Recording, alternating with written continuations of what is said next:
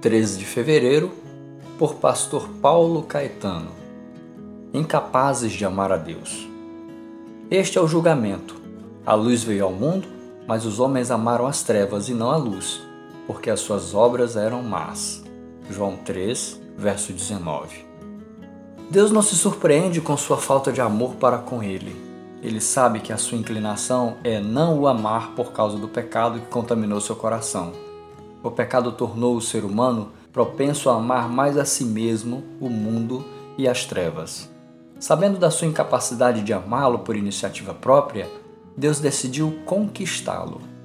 Ele expôs diante de você a prova visível de seu amor para que fosse atraído por ele. A evidência desse amor foi Jesus morrendo em seu favor quando você nem se importava com ele.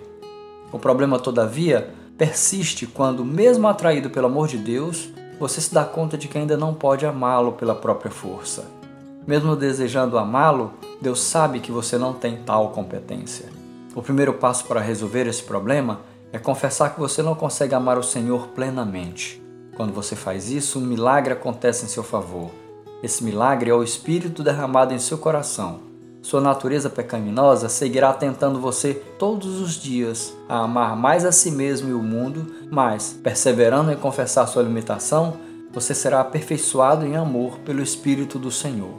É nessa dinâmica que você descobre que amar a Deus sobre todas as coisas é resultado da sua graça em nossa vida todos os dias. E enfim, você entende quando a Bíblia diz que nós amamos a Deus porque Ele nos amou primeiro.